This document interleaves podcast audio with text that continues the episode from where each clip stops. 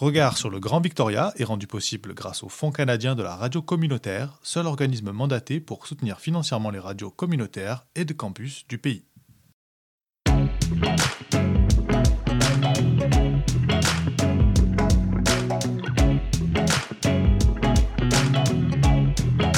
Regard sur le Grand Victoria.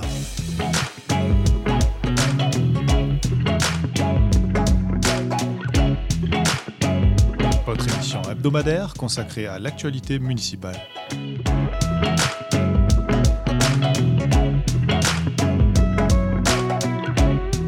À retrouver tous les mercredis à midi et en rediffusion le samedi à 10h sur les ondes de Radio Victoria 107.9 FM. Mais aussi en balado sur radiovictoria.ca.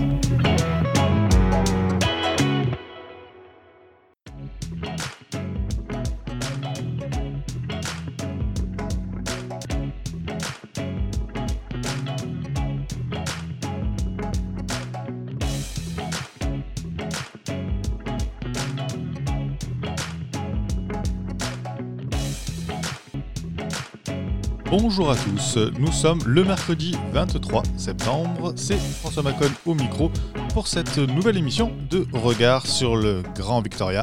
Merci à vous, chers auditeurs du 107.9 FM, d'être fidèles à votre rendez-vous qui, vous le savez désormais, décrypte l'actualité des gouvernements locaux. Au sommaire de cette émission, nous irons faire un tour vers le nord de la péninsule, à Saniche notamment, et à Central Saniche, puisque la municipalité de Saniche a enfin voté en faveur euh, de l'autorisation des petits stands en bord de route, mais aussi pour autoriser la construction de suites de jardins, ces petits logements locatifs dans les unités privées. Deux dossiers pour lesquels, nous le verrons, les auditions publiques ont joué grandement leur rôle. Nous resterons ensuite à Saniche, où un nouveau centre de soins de santé primaire verra le jour cet automne. Et puis à Centrale Saniche, une enquête révèle la pénurie de places en garderie. Et puis du côté de la capitale, la maire Lisa Helps de Victoria s'est félicitée cette semaine des dernières avancées du projet de pôle d'innovation océanique et marine.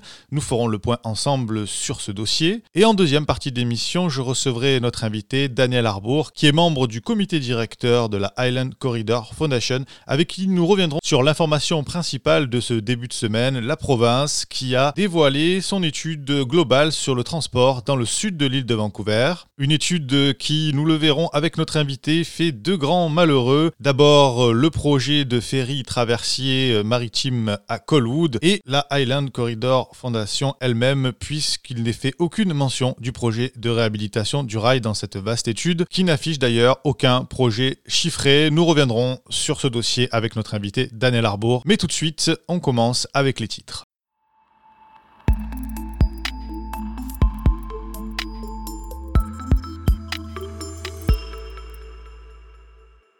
Le groupe de travail sur la stratégie du logement de Saniche est enfin prêt à se mettre au travail.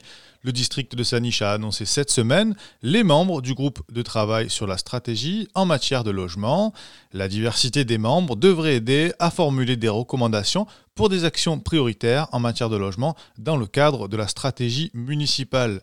Le groupe contribuera à l'élaboration d'une stratégie sur 10 ans qui vise à améliorer les résultats en matière d'abordabilité et de diversité du logement et à soutenir les résidents de tout âge et de tout revenu à accéder au parcours résidentiel.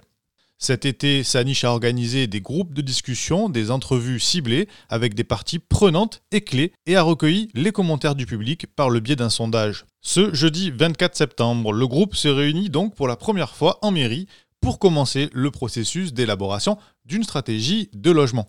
Les 17 membres du groupe de travail, rejoints par deux membres du conseil et le maire Fred Hens, travaillera à l'élaboration de recommandations sur les mesures prioritaires en matière de logement en s'appuyant sur les résultats de l'engagement initial et de l'analyse des données. Les recommandations du groupe de travail seront présentées au Conseil à la fin de l'année et le public aura l'occasion de se prononcer sur les recommandations au moyen d'un sondage communautaire. Une proposition de stratégie de logement devrait être présentée au Conseil en avril 2021. Nous rappelons que le Conseil de Saniche nomme les membres du groupe par le biais d'un processus de candidature ouvert et le rôle et la composition du groupe de travail sont approuvés par le Conseil en approuvant les termes de référence du projet lors de réunions publiques du Conseil. Selon le conseiller Zach De Vries qui préside ce groupe de travail, les futures réunions seront un hybride de réunions électroniques et en personne et consisteront à, je cite, jeter un regard critique sur le contexte et les politiques de logement à sa niche. L'objectif est d'avoir au moins 7 réunions avant la fin janvier. Le résultat final sera un rapport préliminaire sur la stratégie de logement soumis au Conseil pour examen et le public aura bien sûr la possibilité de s'exprimer tout au long du processus par audition. Les membres individuels du groupe de travail seront annoncés sous peu pour deux postes qui restent à combler, le représentant du district régional de la capitale et le représentant des Premières Nations.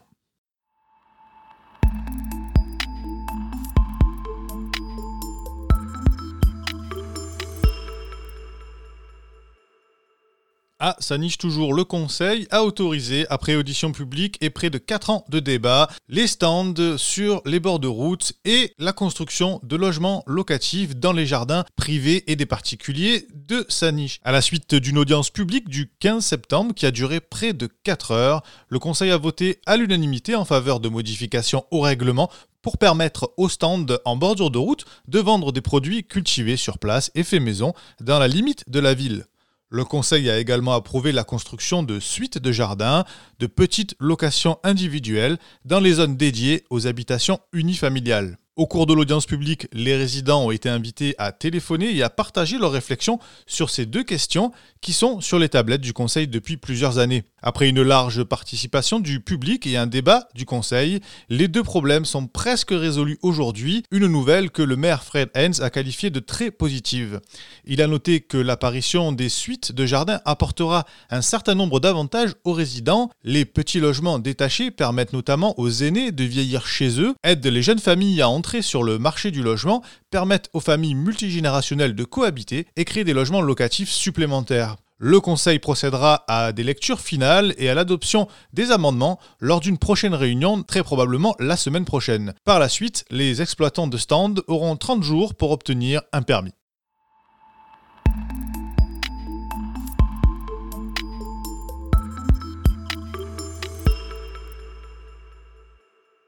Santé maintenant et toujours à sa niche. Un nouveau centre de soins d'urgence et de soins primaires ouvrira cet automne dans le quartier Nord Squadra. Un établissement axé sur les problèmes de santé urgents et primaires pour ceux qui ont besoin de voir un fournisseur de soins de santé mais qui n'ont pas besoin de se rendre dans une salle d'urgence. Selon le ministre de la Santé, Adrien Dix, le nouveau centre aidera à connecter plus de personnes vivant à North Quadra aux soins de santé complets et en équipe dont ils ont besoin plus près de chez eux. Le projet est une collaboration dirigée par Iceland Health et les divisions de médecine familiale du sud de l'île et de Victoria. Adrien Dix a aussi expliqué que l'approche du ministère pour renforcer les services de soins primaires repose sur la collaboration communautaire et le soutien des médecins locaux. Cela garantira que ceux qui n'ont pas de médecin de famille ou d'infirmière praticienne attitrée pourront accéder à des soins primaires réguliers et continus, a-t-il déclaré. Le ministre s'attend à ce que l'équipe de santé du centre de soins comprenne des médecins de famille, des infirmières praticiennes, des infirmières autorisées et d'autres professionnels paramédicaux. Ce centre devrait avoir des heures d'ouverture prolongées pour fournir des soins continus et aussi virtuels. Selon le ministère, le centre de santé de North Squadra sera le 20e établissement de soins d'urgence et de soins primaires à être annoncé dans le cadre du programme de la province et le cinquième pour la région de la santé de l'île de Vancouver.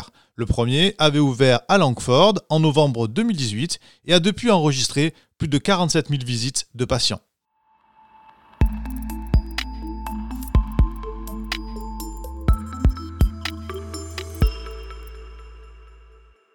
Je vous le disais en titre, une toute nouvelle enquête révèle que Central Saniche aurait besoin d'au moins 500 places supplémentaires en garderie. Les chiffres apparaissent dans le Central Sanish Child Inventory and Action Plan, qui a analysé les services de garde disponibles à Central Sanish, l'une des six municipalités du Grand Victoria examinées de près par Queenswood Consulting Group, qui a également étudié les garderies à North Sanish et Sydney. Sanish, Hog et Island se sont joints récemment aux trois communautés de la péninsule pour obtenir une subvention de 150 000 dollars du gouvernement provincial par l'entremise de l'Union des municipalités de la Colombie-Britannique pour mener cette recherche. Les six municipalités interrogées par les consultants compte 45% de familles avec des enfants de moins de 14 ans vivant dans le district régional de la capitale. Le rapport estime que 1006 enfants âgés entre 0 et 12 ans et basés à Central Sanish ont besoin d'une garderie. La communauté compte actuellement 335 places agréées. Cela signifie que les places disponibles répondent actuellement à 35% des besoins le rapport, qui doit être soumis au conseiller de Central Sanish lundi prochain, offre des informations à la fois régionales et locales.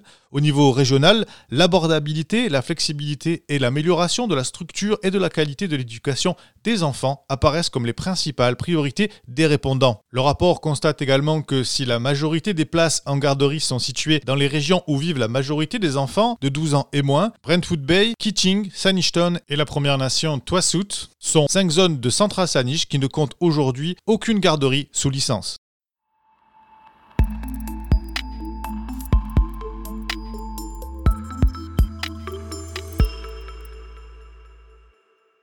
Et du côté de la capitale, la maire Lisa Help s'est félicitée cette semaine des dernières avancées du projet de pôle d'innovation océanique et marine.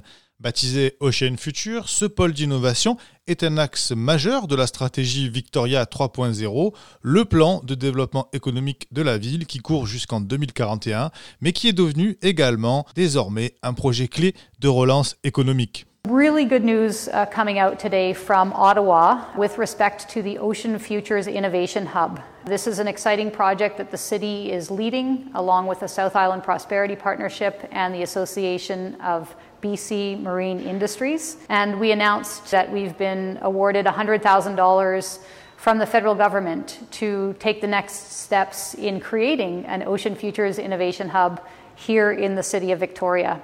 We also announced today that we have hired a group, half from BC and half from Norway, Urban Systems in BC, and Engage, Innovate, and Hatch of Norway. And those companies are engaged to work with us in a very short uh, period of time, uh, over the next two and a half months, to develop a business case and feasibility study so that we can position the Ocean Futures Innovation Hub as a key recovery project uh, for federal, provincial, and private sector funding. We're really keen to get working with this world class team from BC and Norway to engage. That's what we're going to be doing over the next month. The ocean and marine and tech innovation sectors uh, and First Nations to build the business plan uh, so that when we get to the end of November, we are ready uh, with a project that will be funded hopefully by the provincial and federal governments with uh, some significant contributions from the private sector. The ocean and marine industries in our region, on our island, and in British Columbia are extraordinary.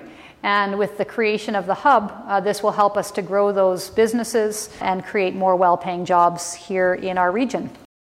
Vous venez de l'entendre, la maire Lisa Help s'est félicitée que la ville, avec euh, la South Island Prosperity Partnership et l'Association of euh, BC Marine Industries, a reçu un financement fédéral de 100 000 dollars pour réaliser les études préliminaires en vue de l'établissement du Centre d'innovation Ocean Future dans le Grand Victoria. Pour développer l'analyse de faisabilité et de rentabilité, South Island Prosperity Partnership a engagé une équipe d'Urban System, qui vient de la Colombie-Britannique, ainsi que la société norvégienne Hatch and Engage and Innovate. L'étude complète de faisabilité sera soumise au conseil municipal début novembre pour approbation.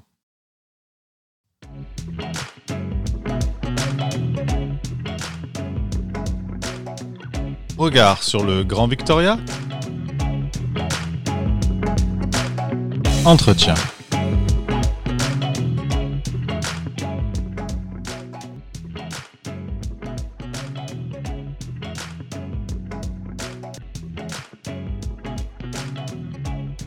Et dans cette deuxième partie d'émission, comme promis, nous revenons sur l'information principale de cette semaine. La province de la Colombie-Britannique a dévoilé sa stratégie tant attendue du transport pour le sud de l'île. Un document que vous pouvez retrouver en intégralité sur le site du gouvernement de la Colombie-Britannique et qui, il faut bien le reconnaître, est un petit peu décevant dans le sens où il ne fait que lister des souhaits pieux mais ne contient aucun élément chiffré, aucun projet budgétisé. Toutefois, il faut savoir que sur plus d'un million de déplacements quotidiens effectués par les habitants de la région de la capitale, près de 70% le sont en voiture. Pour réduire euh, cette dépendance vis-à-vis des véhicules et soutenir les objectifs de Clean BC de la province, la stratégie dévoilée met l'accent sur l'amélioration des transports en commun et actifs, mais oublie toutefois le train et les voies maritimes. Toutefois, des améliorations ont été identifiées à court, moyen et long terme et portent notamment sur la création de plus de bornes de recharge pour les véhicules électriques, la création de casiers à vélo dans des endroits clés de la communauté et l'aménagement de nouveaux parcs dans le district régional de la capitale et dans le district régional de Covington Valley. La province veut par ailleurs encourager la croissance des sentiers interrégionaux dans ces deux régions, ajouter des voies réservées aux autobus sur l'autoroute et apporter des améliorations aux arrêts de transport en commun qui desservent les communautés autochtones. Cette planification globale est importante puisqu'il faut savoir que la population du sud de l'île de Vancouver devrait augmenter de plus de 23% au cours de ces deux prochaines décennies. Aujourd'hui, environ 5% de tous les déplacements quotidiens dans la région de la capitale se font à vélo. Aussi, le ministère s'est engagé à continuer d'investir dans le transport actif dans le cadre des projets provinciaux actuels et futurs d'amélioration des routes, afin de s'assurer que les routes, les ponts et les échangeurs sont conçus et construits en tenant compte de la sécurité et de la commodité pour les gens qui pratiquent le transport actif, c'est-à-dire le vélo et la marche. Concernant le transport en commun, la congestion continue d'être un défi pour amener les gens à se déplacer dans le Grand Victoria et dans tout le sud de l'île, a déclaré Erin Pinkerton, le président de BC Transit. Aussi s'est-il déclaré ravi de constater que la stratégie met l'accent sur les transports en commun, qui est selon lui meilleur pour l'environnement tout en réduisant la congestion. Depuis plusieurs années, on sait que la liste des stratégies à long terme devait par ailleurs explorer le potentiel du train de banlieue sur le Island Rail Corridor entre West Hill et Victoria et la viabilité des futurs couloirs de transport maritime. Bien que l'itinéraire de traversier maritime Victoria-Colwood soit indiqué sur une carte dans le document proposé par la province,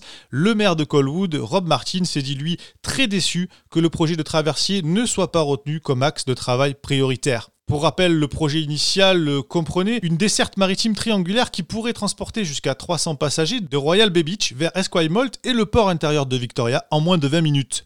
Cela aiderait évidemment à retirer des milliers de voitures de la circulation et à atténuer certains des problèmes, comme le tristement célèbre col de cygne de Colwood sur la transcanadienne. Autre grand déçu par cette étude de la Island Corridor Foundation qui milite depuis de nombreuses années pour la réhabilitation du chemin de fer et proposait la réhabilitation des six petites gares du Grand Victoria pour servir un projet de connecteur transurbain ou encore la création d'un train intercité permettant le désenclavement des villes du centre et du nord de l'île tout en favorisant la réduction du trafic du fret routier. Et pour aller plus loin dans ce sujet, donc je reçois pour la seconde fois dans Regard sur le Grand Victoria Daniel Arbour. Daniel, bonjour.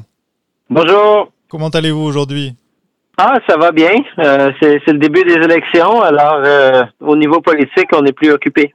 Oui, un autre sujet à retrouver aussi cette semaine, on en a parlé dans Regard sur le Grand Victoria, les élections. C'est pas le sujet qui nous préoccupe et celui pour lequel nous vous appelons aujourd'hui, c'est plutôt pour parler eh bien, de la province qui a dévoilé son rapport final, son analyse et sa stratégie sur le transport dans le sud de l'île de Vancouver. Vous êtes, avec le projet de ferry piétonnier et maritime de Colwood, le, grand perdant, le grand absent du moins euh, de cette stratégie. J'imagine que vous en êtes autant que nous euh, désolé.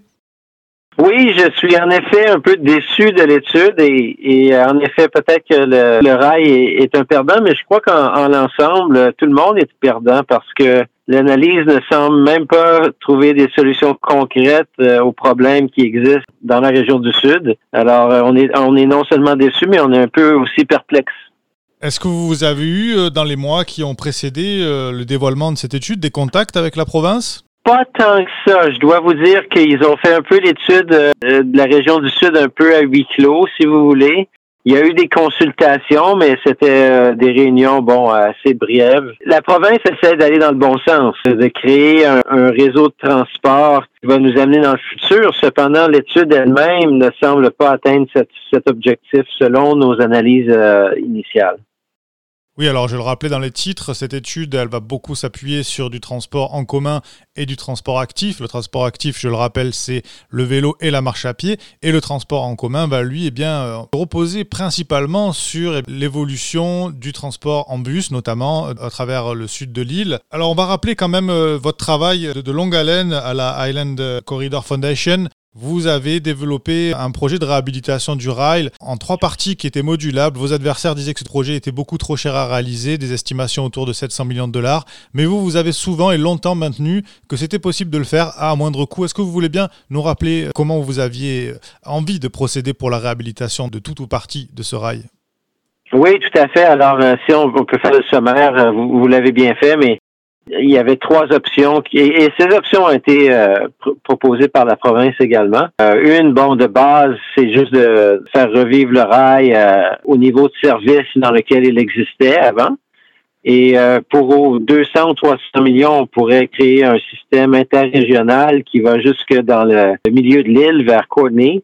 Et ça, ce serait un système, bon, avec quelques trains. Et puis les, euh, les, figures de bon 700 millions, 1, milliard, ça, ce serait pour euh, le genre de système qu'on voit dans d'autres pays. Alors d'un système très avancé, euh, un petit peu à plus haute vitesse, avec des, infrastructures intéressantes, bon pour le pour le, les prochaines années. Alors en effet, il n'y a aucune mention même de aucune de ces options dans dans l'étude qui vient d'être remise. Et donc on se demande un peu on va définitivement demander des détails au gouvernement, comment ils ont fait la part des choses. Quand vous dites, euh, quand vous mentionnez euh, qu'il va y avoir l'investissement dans le transport actif et les autobus, c'est bien tout cela, mais c'est vraiment des compétences des gouvernements locaux. Et je sais parce que je suis un gouvernement, je représente le gouvernement local dans le nord de l'île. Alors, dans ce sens, euh, tandis que la province investit des milliards et des milliards de dollars dans la région de Vancouver, l'île de Vancouver et la grande région de Victoria ne voient juste des petites virgules ici et là. On ne semble pas avoir un investissement euh, proportionnel à, ce qu'on voit ailleurs en termes de l'engagement de la province. Oui, c'est vrai, surtout qu'on peut s'interroger euh, par rapport à, la chronologie euh, du dévoilement de cette étude, puisqu'elle intervient juste avant la campagne électorale je le rappelle, ne contient pas d'éléments chiffrés, simplement des grandes lignes. Beaucoup de détracteurs disent que ça va simplement consister à poser un pansement sur une jambe de bois ou des pansements sur une jambe de bois. Et je voulais aussi revenir avec vous sur la partie du projet de réhabilitation du rail qui me semble la plus intéressante, c'est celle de la réhabilitation des six petites gares qui existent, qui ont existé entre Victoria et Langford et qui auraient pu servir un projet de connecteur interurbain pour désengorger les voies euh, routières qui sont aujourd'hui saturés dans la région du Grand Victoria. Absolument. Je veux dire, on a, on a un acte de transport qui est pas du tout utilisé et on, on essaye de, de condenser, si vous voulez, le, futur euh, dans, dans les axes qui sont euh, déjà, et selon leur même analyse, que le temps de route va, va augmenter beaucoup. Euh, alors nous, on reste ouvert, hein, on, on, reste ouvert. L'étude a été publiée un vendredi euh, vendredi passé, qui est d'habitude la journée des mauvaises nouvelles. Et puis euh, le lendemain, la ministre des Transports a annoncé qu'elle prenait sa retraite. Alors euh, le contexte laisse un peu à désirer par rapport à, la province. Le premier ministre lui-même avait fait des commentaires avant la dernière élection qu'il allait rétablir le rail sur l'île de Vancouver et que ce serait dans son premier mandat. Évidemment, ça va ressortir pendant les élections. Je suis certain que les communautés, les maires et d'autres personnes vont faire des commentaires là-dessus. Ce que je peux vous dire, déçu, mais aussi encore la porte ouverte. Dans la région de Vancouver, par exemple, ils vont investir, euh, bon, dans un système de train, le SkyTrain. Le coût par kilomètre pour rejoindre la zone Broadway à l'Université de la Colombie-Britannique, le coût par kilomètre va être de 480 millions de dollars. Alors, c'est le type d'investissement qu'ils mettent dans la région de Vancouver. Pour 480 millions de dollars, je vous garantis qu'on a un train qui commence à résoudre des problèmes autour de la région de Victoria sur un axe déjà construit et qui va jusqu'à Courtney, qui crée un lien à travers l'île de Vancouver. Je crois qu'il y a beaucoup de questions à relever pendant l'élection, à savoir pourquoi cette étude semble si euh, peu satisfaisante, quoi. On va rappeler, hein, puisque vous l'avez fait, que nous avons la chance d'avoir un tracé existant qui a besoin et qui mérite certes quelques aménagements, quelques rénovations, mais le tracé existe, le rail existe. Alors que va-t-il se passer aujourd'hui concrètement pour, euh, pour la Fondation? Je rappelle que vous travaillez de concert avec 13 euh, Premières Nations dont le rail traverse le territoire. Beaucoup d'entre elles sont favorables à ce projet que vous portez avec la Fondation. Quelle va être votre actualité désormais?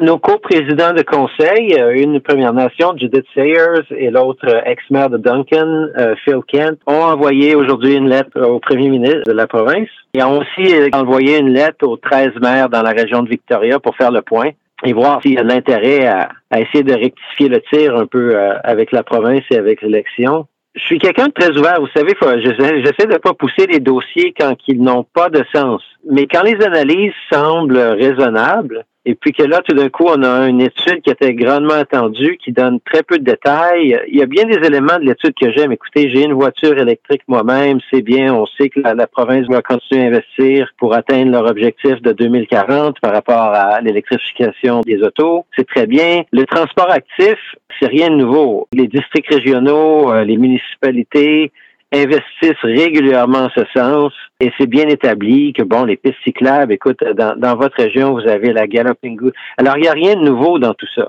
Nous avons fait attendre pendant deux ans pour une étude qui est supposée résoudre les problèmes de congestion dans la grande région de Victoria et arriver avec une étude comme ça, j'espère que le, premier ministre va se réveiller et que les maires aussi de Victoria vont, vont, vont mettre un petit peu de pression euh, et peut-être qu'ils pourraient avoir l'excuse, bon, on n'a plus d'argent, il y a eu COVID, mais ils peuvent pas nous donner cette excuse parce que regardez les sous qu'ils dépensent dans la région de Vancouver. Oui, puis aussi, il faut, il faut souligner que le gouvernement euh, euh, fédéral a proposé euh, des montants de subventions très importants pour des projets structurants, notamment dans le domaine du transport. Absolument, et ils ont aussi parlé du domaine ferroviaire en, particulier. Bon, la province vient d'obtenir euh, en partenariat avec le gouvernement fédéral un milliard de dollars qu'il divise en trois parties, donc à peu près bon 300 millions chaque à BC Transit, à TransLink et à BC Ferries. Bon, c'est bien, il y a eu des impacts, mais il y a aussi des investissements supplémentaires, donc euh, des projets capitaux dont on vient de parler dans la région de Vancouver et ailleurs au Canada, il y a des grands projets qui, sont annoncés. On sait que le gouvernement libéral est aligné par rapport à l'investissement dans les transports en commun. Alors, je ne sais pas pourquoi ils, ont repoussé euh, le concept du ferroviaire dans le long terme. Dernière question, Monsieur Arbor, pour tous les partisans qui veulent un jour revoir le train sur l'île de Vancouver, si on veut vous soutenir, si on veut soutenir le travail de la Fondation, comment est-ce qu'on peut faire? Quels conseils vous donneriez à nos auditeurs? Ben, il faut euh, tout d'abord en parler. Alors, les gens vous écoutent aujourd'hui et peut-être ça, ça, mène des discussions à la table, euh, au travail, quoi que ce soit. Euh, ça, aujourd'hui, vous recevez mon analyse et l'analyse de mes collègues que, que, le travail du plan stratégique de transport en commun pour l'île de Vancouver dans le sud, bon, est, est pas satisfaisant, mais peut-être les gens vont commencer à parler, ben, il me semble que le gouvernement avait dit qu'il allait résoudre ça. Alors, faut les gens des conversations. De ces gens-là, peut-être quelques-uns vont décider de rencontrer ou d'envoyer un petit euh, courriel aux candidats dans l'élection. Et finalement, il y a aussi un, sondage. Donc, si les gens vont à allencorridor.ca, on a fait un sondage, il y a une vingtaine de questions, mais elles sont très rapides. Alors, ça peut prendre cinq minutes et ça demande les opinions par rapport au futur du transport en commun. Jusqu'à maintenant, on a 2000 personnes qui ont rempli le questionnaire. Et une fois qu'on va le fermer, ben, on va soumettre les résultats au gouvernement et, aux candidats pour qu'ils sachent euh, où les gens se situent par rapport à ce débat. Daniel Arbour, merci infiniment. Je rappelle que vous êtes membre du comité directeur de la Island Corridor Foundation. Merci d'avoir été avec nous ce matin. Ça me fait plaisir. Au revoir. Et voilà qui clôture notre 22e édition de Regard sur le Grand Victoria. Merci à vous, chers auditeurs du 107.9, pour votre fidélité.